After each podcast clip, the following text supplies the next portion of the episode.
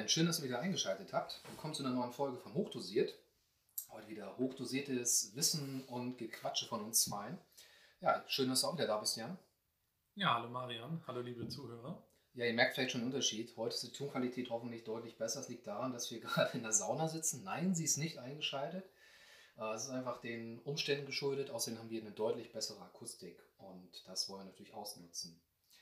Ja, heute geht es um, also schon ein bisschen nochmal um Finanzen, aber eigentlich um ein ganz anderes Thema. Wir machen jetzt so den, den Bereich ähm, Gesellschaft auf und Persönliches ähm, und starten heute am Anfang erst nochmal so ein bisschen rückblickend auf die anderen beiden Folgen das Thema Geld und da vor allen Dingen Geiz kontra Sparsamkeit. Das sind ja so gerne zwei Begriffe, die auch so bei Diskussionen mit Freunden, Bekannten, Kollegen häufig fallen und ähm, Jan, vielleicht mal so die erste Frage an dich. Was verstehst du unter Geiz oder geizig sein?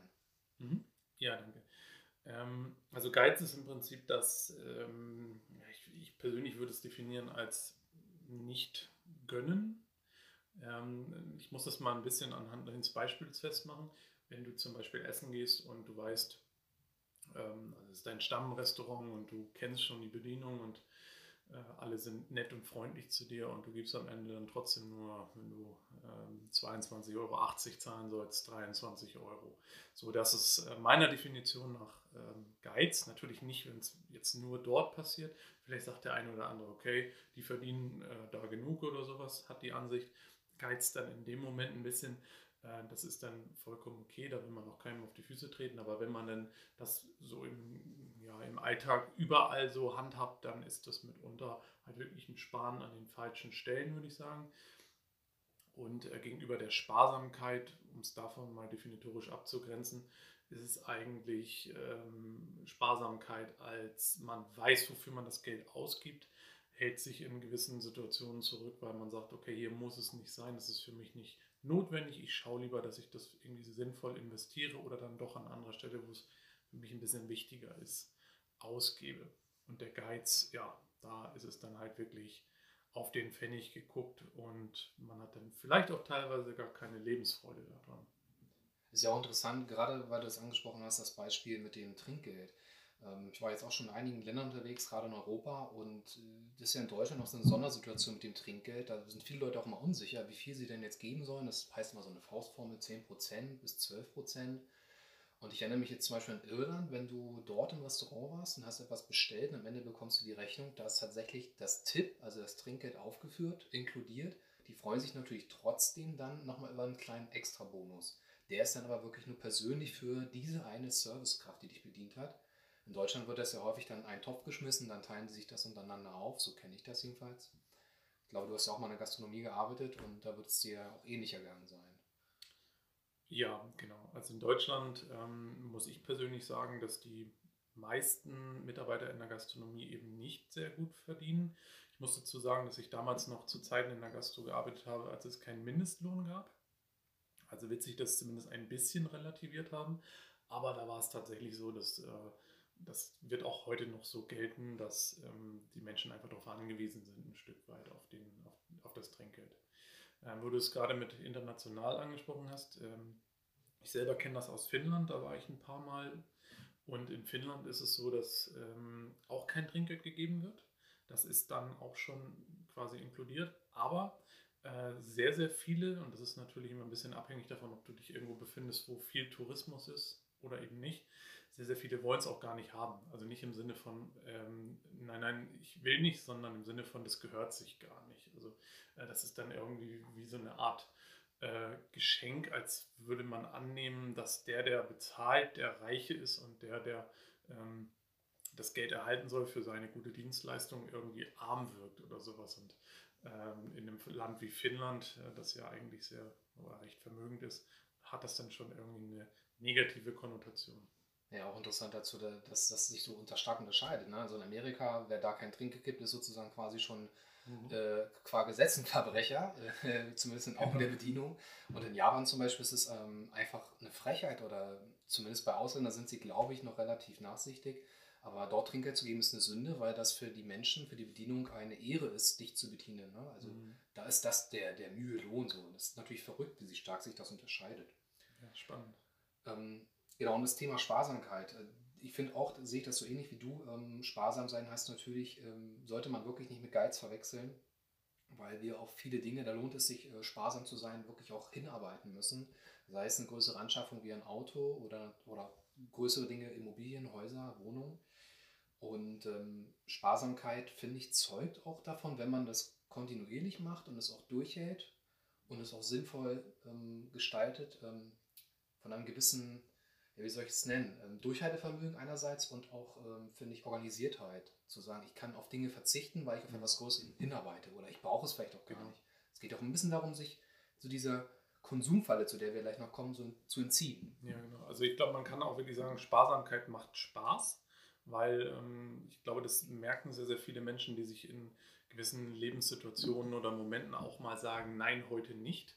Zum Beispiel mit dem Naschen zum Beispiel, wenn du jetzt äh, abends äh, vorm Fernseher sitzt und du hast dich eh wenig bewegt und du willst noch ein Eis haben und sagst, nein, heute mal nicht. Ich glaube, wenn du dann im Bett liegst oder am nächsten Tag aufstehst, dann bist du auch total zufrieden, weil du in dem Moment halt ähm, es nicht gemacht hast. Und so kann Sparsamkeit, also der Verzicht durch Sparsamkeit, durchaus eine tolle Sache sein, wohingegen Geiz halt alles andere als geil ist. Also dieser Werbeslogan ist ja sowas von Fehl am Platz eigentlich. Ähm, Geiz macht eigentlich, wenn man sich selber reflektieren würde, niemandem Spaß und erst recht nicht einem selbst. Ja, stimmt. Da können wir jetzt eigentlich auch überleiten, so zur Psychologie des, des Kaufens, des Konsums. Also wir sind jetzt beide keine Psychologen, aber ich glaube, jeder ist schon mal vielleicht in die Falle getappt. Ähm, super Angebot, Schnäppchen, ob das jetzt nur die Elektrofachmärkte sind oder sei es Lebensmittel oder andere Dinge. Ähm, zu sagen, Mensch, oh, das klingt nach einem super Angebot und das ist, wird auch so toll angepriesen. Übrigens gibt es auch bestimmte Farben, die gerne verwendet werden, so blau, rot, gelb. Das sind immer so diese Knallerfarben, die dann sofort ins Auge fallen. Vor allen Dingen blau ähm, wird häufig auch gern benutzt, um zu hinterlegen, äh, das ist jetzt äh, ein besonderes Angebot. Das kann man ja auch zu diesen Stoßzeiten im Jahr sehen, was jetzt rübergekommen ist die letzten Jahre Black Friday. Mhm. Ähm, das gab es ja bis vor einigen Jahren nicht. Das hat sich jetzt verändert durch Konzerne wie Amazon und dergleichen. Und da wird uns natürlich gerne so ein bisschen suggeriert, ähm, hier in diesem Moment, also jetzt, meine, seien es jetzt eine ganze Woche oder nur zwei Tage, kannst du das Schnäppchen deines Lebens machen. Ganz mhm. häufig ist das aber überhaupt nicht der Fall. Manchmal ist es sogar so, dass du eher einen Verlust machst, wenn du nämlich etwas beachtest, und zwar wenn du Preise vergleichst. Und zwar nicht nur den, an dem Tag selber, sondern über einen viel längeren Zeitraum. Hast du da schon mal Erfahrungen gesammelt? Ja, also man merkt es oft, gerade bei solchen immer wiederkehrenden äh, Black Fridays zum Beispiel, das sind ja meist dieselben Wochenenden im Monat, im Jahr. Äh, da arbeitet die ganze Industrie natürlich auf diese Monate hin, weiß auch ganz genau, wann sie die Preise hochsetzen muss, damit sie danach dann ähm, beim Black Friday meinetwegen die Preise wieder genau dahin setzen, wo sie dann eigentlich ganz am Anfang waren. Ähm, was anderes ist es natürlich, wenn äh, jetzt äh, irgendein äh, Online-Shop sagt, ich mache mehr oder weniger regelmäßig drei bis viermal im Jahr eine Aktion. Äh, da weiß man, man hat einen Preis, der sich auch über die Jahre und Monate nicht großartig verändert, aber bei solchen Aktionen ist es dann tatsächlich mal günstiger. Und äh, ich persönlich habe wirklich auch schon oft die Erfahrung gemacht, wenn man so auf größere Dinge hinspart, achtet man dann doch eher mal ein bisschen auf den Preis, als wenn man sagt, ich brauche nochmal ein neue, neues Portemonnaie oder so. Das kostet dann irgendwie im Bereich zwischen 10 und 30 Euro. Ich glaube, dann achtet nicht jeder immer die ganze Zeit darauf, wann fällt der Preis denn mal unter die Schwelle, äh, um es dann zu kaufen. Das passiert dann eher mal beim Laptop. Und wenn du da dann merkst, Black Friday Angebote, ja, dann hat vielleicht Marke XY den Preis vor dem Black Friday, ja, hochgesetzt um 100 Euro und setzt ihn dann um äh, ja, 75 wieder runter und äh, hat dann am Ende des Tages doch nochmal einen Gewinn von 25 Euro. Es gibt natürlich auch richtige Ersparnisse, aber oftmals korreliert das dann auch mit irgendwelchen Ladenhütern, die eh raus sollten. Genau, ja. Dazu auch, also ihr habt jetzt eigentlich schon auf einen Tipp bekommen, ähm, vielleicht benutzen einige von euch schon mal solche Maschinen, oder Maschinen heißt es, ist ja in dem Sinne nichts, aber Suchmaschinen für Preise, also ob das jetzt Idealo sind oder Geizheiz und wie die alle heißen. Also letztendlich äh, macht es Sinn, wenn ihr ein bestimmtes Produkt wollt oder unbedingt sagt, darauf äh, bin ich schon länger scharf, stellt, also vergleicht die Preise über längere Zeit und ihr werdet feststellen, dass ähm, seltsamerweise zu den ungünstigsten Momenten oder wo man sich es gerade gar nicht vorstellen kann, halt die Preise für diese Produkte besonders sinken und dann nicht halt gucken, wenn Weihnachten ist und äh, Outlet, Sommer oder Winter-Outlet, was es nicht alles gibt, sind letztendlich alles nur Marketingstrategien, um natürlich die Kassen zum Klingeln zu bringen.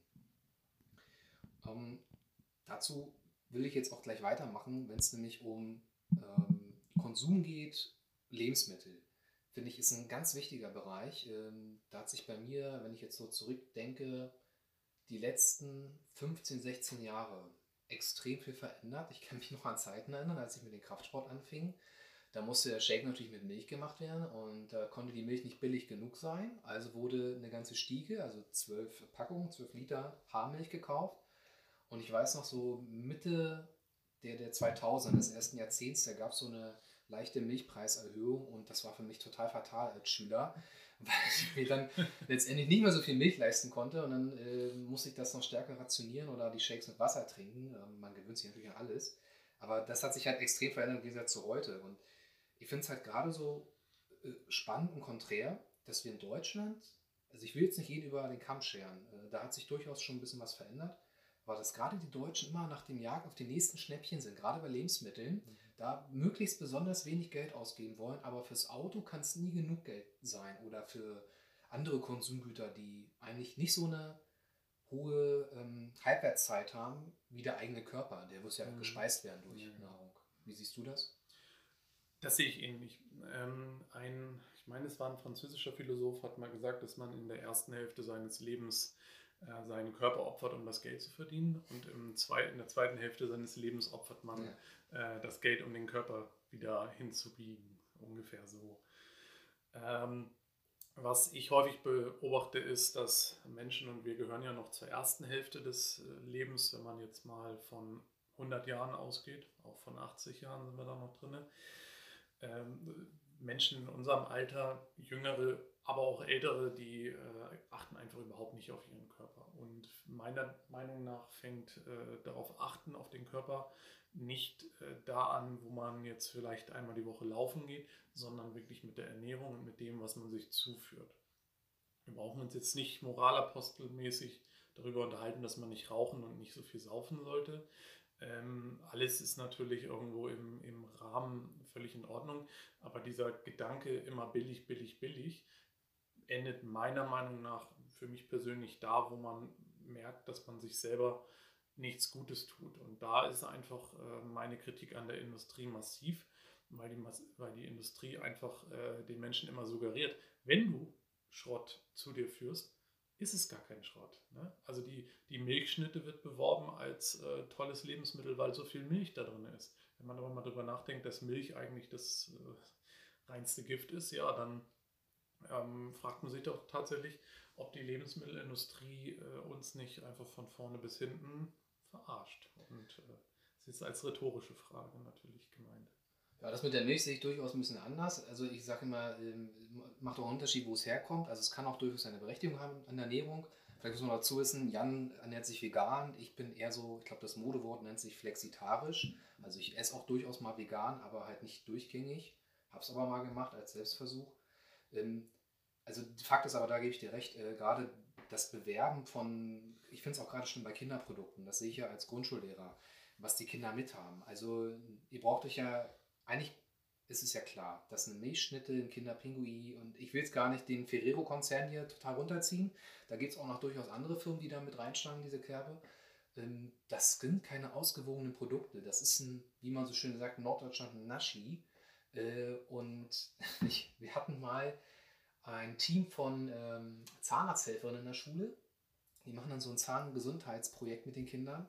Und da sagte die zu den Kindern, ihr müsst mal die Zutatenliste genau angucken. Wenn da an erster oder zweiter Stelle Zucker steht, dann ist es immer Naschi.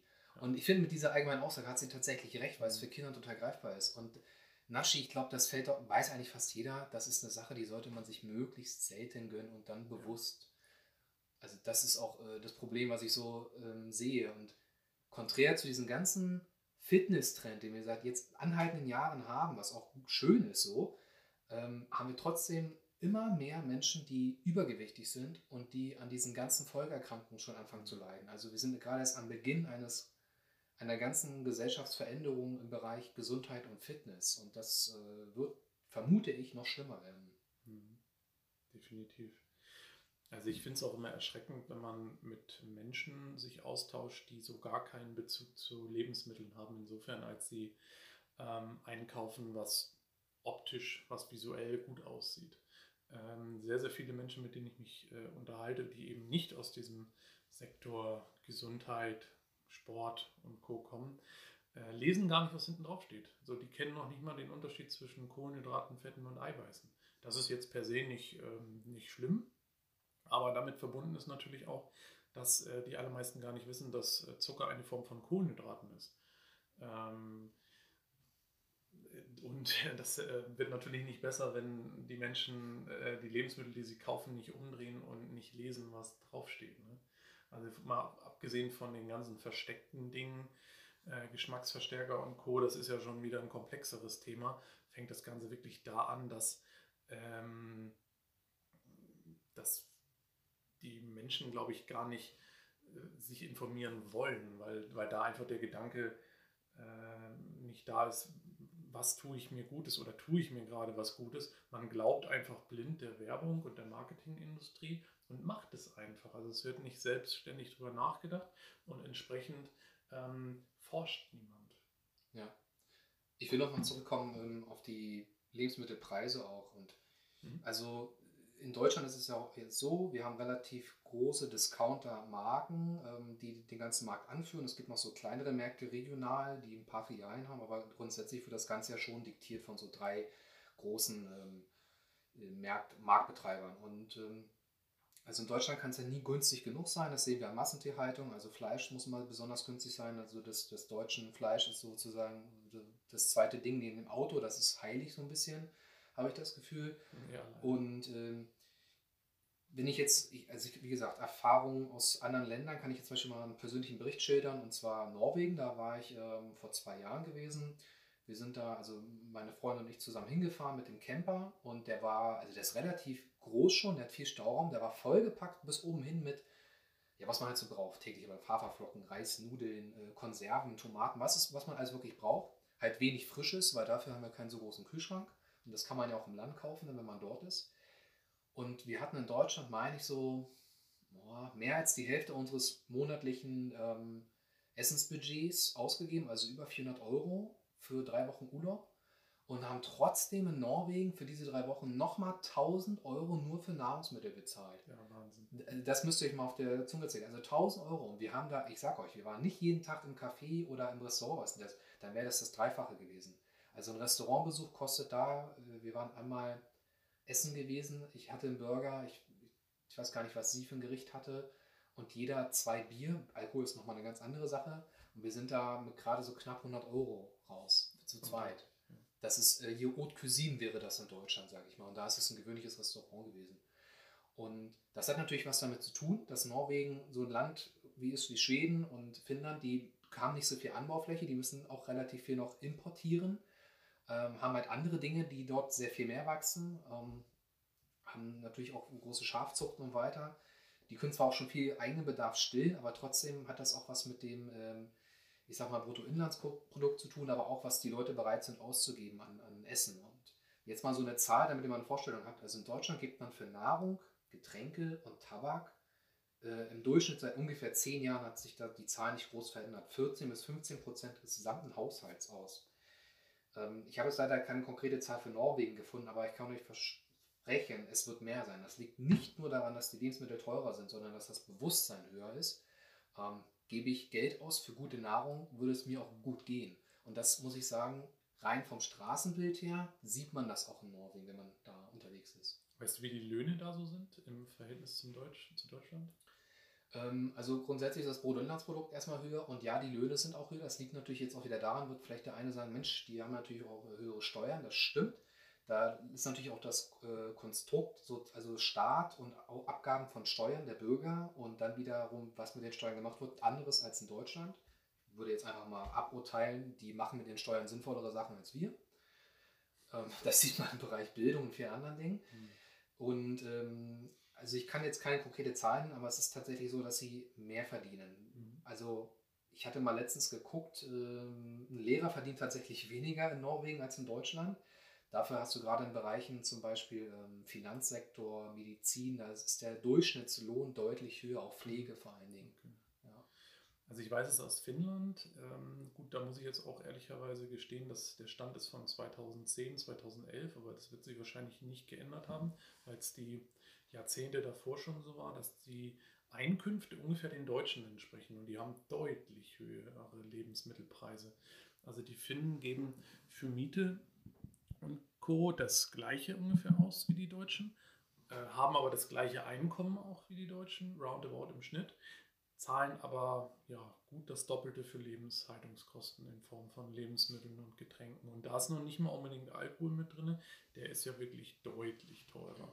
So, und das, äh, wenn man das natürlich mal überträgt, ähm, das kannst du ja wahrscheinlich auch gut einschätzen, wenn man dann aus so einem Urlaub zurückkommt, dann ähm, habe ich immer das Gefühl, boah, ist das günstig in Deutschland? Und ich bin eigentlich jemand, der äh, schon immer darauf geachtet, oder was heißt schon immer, zumindest die letzten 10, 15 Jahre darauf geachtet hat, dass er nicht ganz unten aus dem Regal nimmt, also nicht das Billigste vom Billigen. Wobei auch da gute Sachen dabei sein können, das will ich gar nicht in Abrede stellen. Aber wenn wir mal von den Lebensmitteln weggehen, hin zur Kleidung zum Beispiel, woher kommt dieser Gedanke? Wir sind schon eins der Länder, die am günstigsten ähm, bei denen man am günstigsten einkaufen kann in Europa. Ähm, uns ist das aber teilweise immer noch nicht günstig genug und wir müssen zum nächsten Discounter und dort äh, eine Hose für 7 Euro kaufen. Ja, ähm, mir persönlich ähm, fehlt da so ein bisschen dieser ethische, ethisch-moralische Kodex, dass man sich mal Gedanken darüber macht, woher kommt denn das? Welche Länder könnten denn äh, produzieren für 7 Euro und haben dann immer noch hohe Gewinnmargen? Äh, und das ist letzten Endes dann wieder, um mal das eingängliche, den eingänglichen Vergleich Geiz versus Sparsamkeit aufzurufen. Meiner Meinung nach ist Geiz ähm, der Moment, an dem man so günstig wie möglich einkaufen möchte, ohne sich Gedanken darüber zu machen, ähm, wer oder was leidet darunter. Genau, so sehe ich das tatsächlich auch. Also das ist dieser Moment des ähm, des eigenen Nutzens, der wird äh, quasi über das Leid oder dessen, was andere vielleicht deswegen durchmachen müssen, rübergestellt. Ne?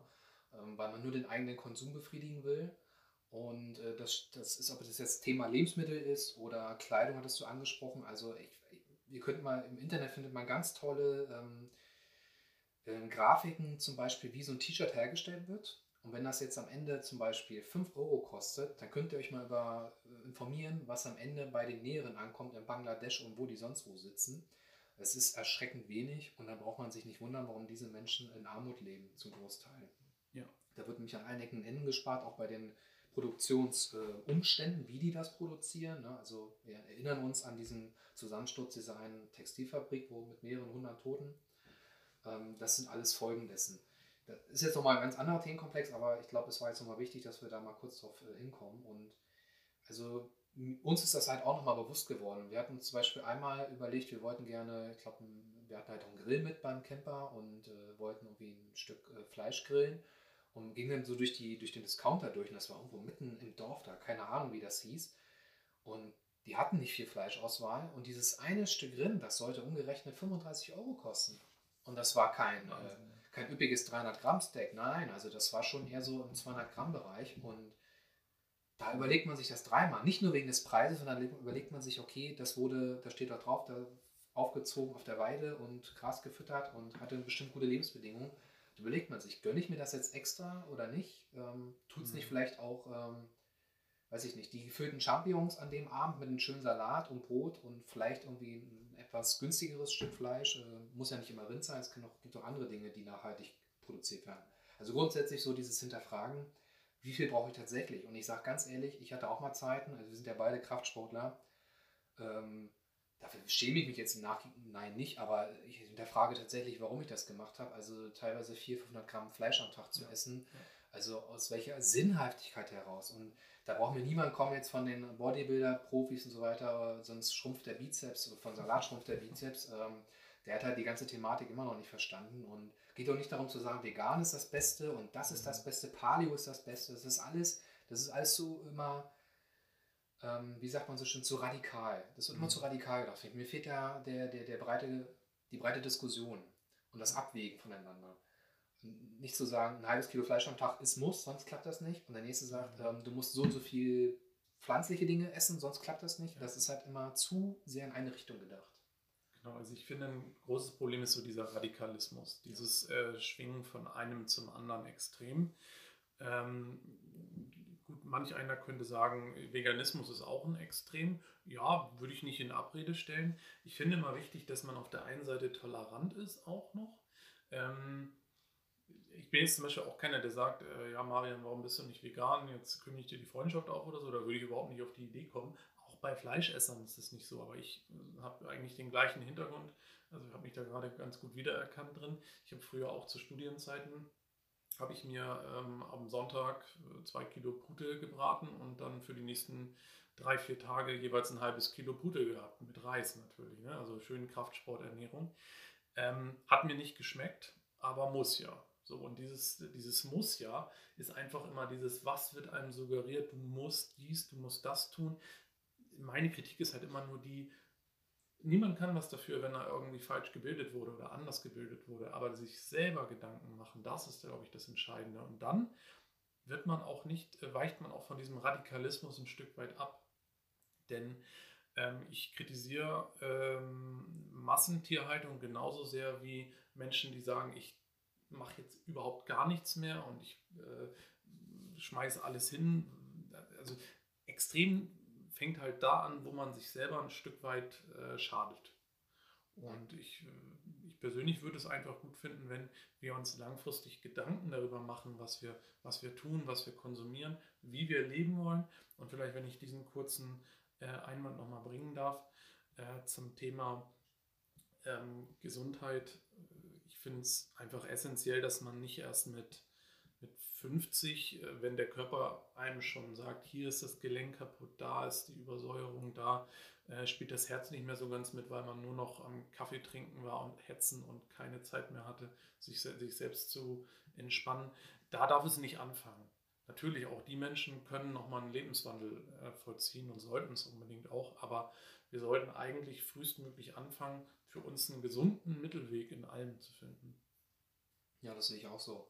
Und da sind wir eigentlich jetzt auch schon am letzten Punkt angelangt. Ähm, das schwang jetzt nämlich auch so ein bisschen äh, die Thematik Trägheit mit, also aus dieser eigenen Tretmühle auch herauszukommen mhm. oder aus, vielleicht auch aus mhm. der teilweise natürlich von der Industrie und von den Medien und was uns umgibt verursachten Falle, aber auch selbst verursachten Falle. Mhm. Dieses, ähm, ja, das habe ich schon immer so gemacht, das tut mir gut, die bewerben das doch als toll. Ich denke jetzt mal nochmal Thema Fleisch, äh, Tierwohl-Label.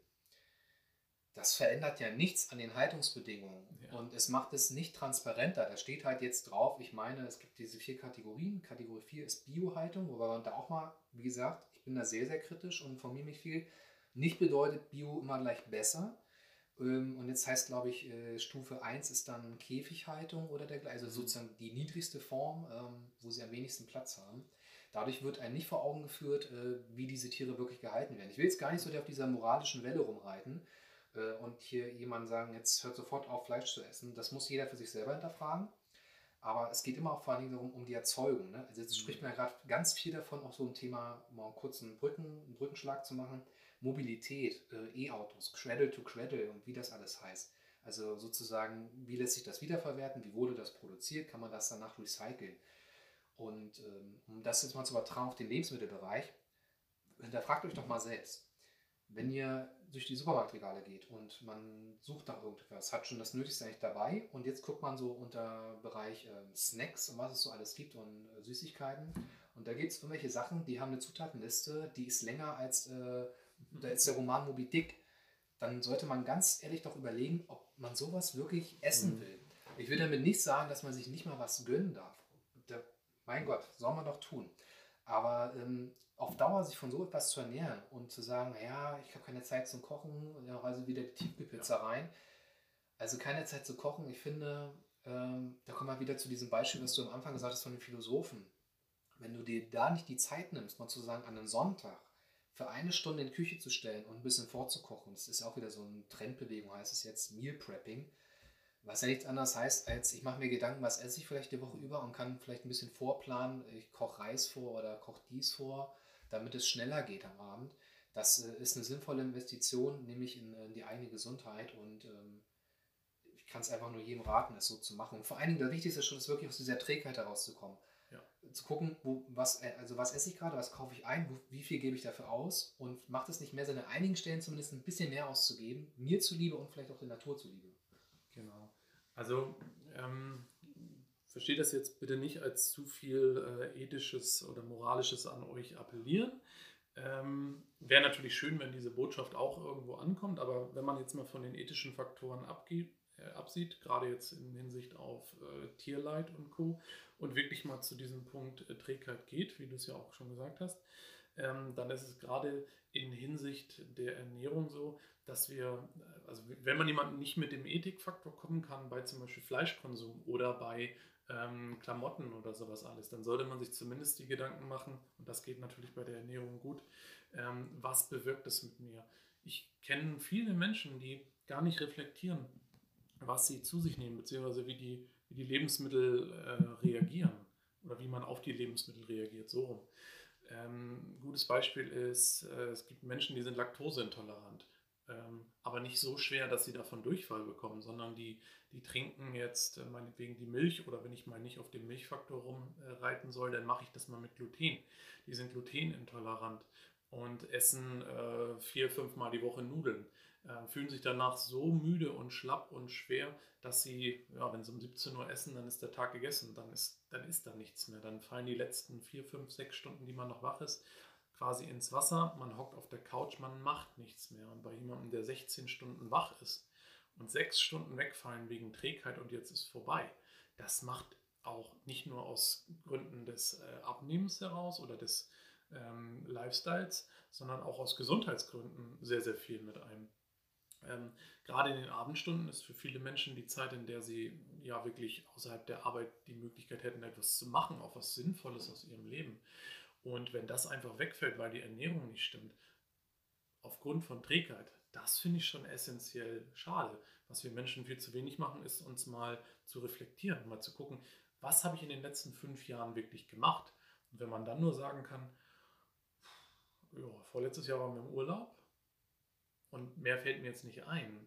Ich finde, dann kann das für den Einzelnen ausreichen. Für mich persönlich wäre das ein Schlag ins Gesicht, weil ich irgendwie nicht an mir habe arbeiten können. Also ich gebe mal ein Beispiel, ähm, wenn, wenn ich was esse, was mir nicht gut tut, und das ist für jeden individuell, anders, dann merke ich auch, dass ich ein Loch habe, dann bin ich zwei Stunden nicht zu gebrauchen und wenn das nun mal abends der Fall ist, dann ist der Tag vorbei. Ansonsten würde ich vielleicht noch mal eine Sprache lernen, ich würde mich mit Freunden treffen unter der Woche, ich würde abends noch mal ähm, ein Buch lesen oder irgendwelche Dinge tun, die mich weiterbringen im Leben und das alles Sport, ne? So viele Leute kommen nach Hause, essen und dann oh, oft zu müde für Sport, ich gehe jetzt ins Bett gleich. Ähm, der ganze Lifestyle, das ist eine Tretmühle, ein Teufelskreis und äh, du kannst nicht ausbrechen. Wenn du die Lebensmittel zu dir nimmst, die dich träge machen, dann kann, hast du nicht die Energie, um auszubrechen und äh, eben die Dinge wie zum Beispiel Sport und Bewegung zu schaffen, die die Trägheit wiederum verhindern können. Also wir sollten vielleicht wirklich anfangen, zu hinterfragen, was tut uns gut und was tut uns nicht gut. Und da kann man bei Lebensmitteln ganz gut anfangen und sagen, die Fertigprodukte, danach bin ich müde. Reflektiert euch, wie fühlt ihr euch nach dem jeweiligen Essen? Fühlt ihr euch noch gut und kräftig und äh, energetisch? Dann könnt ihr das wahrscheinlich essen. Ist ein guter Indikator eigentlich, äh, zumindest aus Trägheitsgründen. Wenn ihr das Gefühl habt, boah, ich bin schlapp und müde und der Tag endet dann, solltet ihr euch ehrlich hinterfragen, ob ihr nicht ähm, ein bisschen mehr auf diesen Faktor 8 gebt. Ja, genau. Da vielleicht nochmal als Tipp, da kann es schon helfen, ein Ernährungstagebuch zu führen. Das kann man, ob man das jetzt digital macht, im Smartphone, Tablet oder ob das ganz klassisch aufschreibt ähm, und sich wirklich mal für eine Woche lang aufschreiben, was esse ich genau und wirklich auch dazu die Gefühle zu benennen. Also wie fühle ich mich nach der Mahlzeit, wie viel Energie hatte ich noch am Abend, ähm, habe ich mich nochmal bewegt oder war ich einfach zu K.O. dafür vor allen Dingen vielleicht auch ein Zeitfenster, also eine halbe Stunde nach der letzten Mahlzeit habe ich das Gefühl gehabt, äh, ich werde schläfrig. Das sind gute Indikatoren, also Punkt, an dem man merkt, dass man doch was ändern sollte. Und dann kann man nämlich auch anfangen, ähm, mhm. seine Ernährung umzustellen. Genau, aber warum sollte man denn überhaupt auf diesen Trägheitsfaktor achten? Ich finde, wenn man etwas ändern möchte, also wenn man sagt, ich bin eigentlich unzufrieden mit all dem, was hier passiert, Gesellschaft, Politik, wir haben ja das Thema Gesellschaft hier, Gesellschaft, Politik, ähm, persönliches, eigenes Interagieren. Man möchte eigentlich, dass irgendwas anders ist.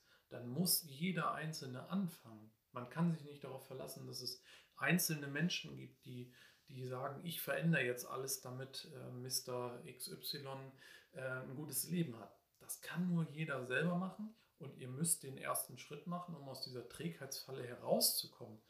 Dann werdet ihr überhaupt erst die Energie haben, um Dinge zu verändern. Und das verändert letzten Endes unsere Gesellschaft. Und so kann sich die Gesellschaft dann auch zu einem besseren wandeln. Aber das funktioniert nur mit Reflektieren und mit Energie, meiner Meinung nach. Richtig. Ja, ich hoffe, wir haben euch dieses Mal nicht zu so viel jetzt die Moralkeule um die Ohren gehauen und ihr seid, sagt jetzt, oh mein Gott, was ist das denn hier jetzt äh, für eine Folge gewesen, was für ein Podcast. Wir wollen einfach mal wirklich versuchen, euch so ein bisschen unsere Gedankenwelt näher zu bringen und eventuell auch, also ich habe immer das Gefühl, wenn ich guten Interviews lausche ähm, oder ein Buch lese, wo ich das Gefühl habe, die Person, die das geschrieben hat, hat sich sehr viel selber reflektiert mit dem eigenen Wissen, ähm, dann bringt mich das selber auch immer weiter. Und ich hoffe einfach, dass wir durch ähm, unsere Gespräche euch einen Denkanstoß geben können, weil das ist letztendlich das, was ihr braucht, um zum Beispiel aus dieser Trägheitsfalle herauszukommen. Ähm, weil sonst äh, ist das halt wieder Sisyphus. Ihr rollt den Stein den Berg hinhoch und macht das immer wieder. Mhm. Und was ihr aber wollt, ist, dass der Stein irgendwann oben bleibt oder dass ihr daran vorbeilauft. Das wäre noch besser. In dem Sinne, falls du keine Abschlussworte mehr hast. Eins hätte ich tatsächlich noch. Ja, dann hau raus. ich halte mich auch kurz. Mir ist es wichtig, dass äh, ihr als Zuhörer auch wisst, wir sind jetzt ähm, nicht die Moralapostel, die selber alles richtig machen. Ne? Ähm, das soll auch gar nicht sein. Niemand soll äh, zur Mutter Teresa oder zum Gandhi werden. Es geht einfach darum, äh, auch wir sind Menschen, die gerne mal sich dem Konsum äh, ergeben und eine Hose für 30 äh, Euro kaufen, wenn sie uns über den Weg läuft. Aber es geht einfach darum, dass man generell ein Bewusstsein hat und wenn man vielleicht äh, sechs, sieben, acht Mal sinnvollerweise gesagt hat, nein, das bin ich nicht, das will ich nicht, und dann passt es mal, dann tun wir es auch. Ne? Genauso trinken wir auch gerne mal Alkohol oder essen mal eine, eine fertige Pizza oder sowas alles. Also nicht, dass ihr denkt, wir wären jetzt hier diejenigen, die alles äh, immer nur richtig machen. Von solchen nimmt man dann auch ungern Ratschläge an. Also niemand ist unfehlbar. Übrigens Mutter Teresa auch nicht. ja, genau. Dann möchte ich mich äh, ja, für, deine, für deinen Input wieder bedanken. Sehr gerne. Und dann hören wir uns wieder in der nächsten Folge. Wir wünschen euch bis dahin eine schöne Zeit. Bis dann.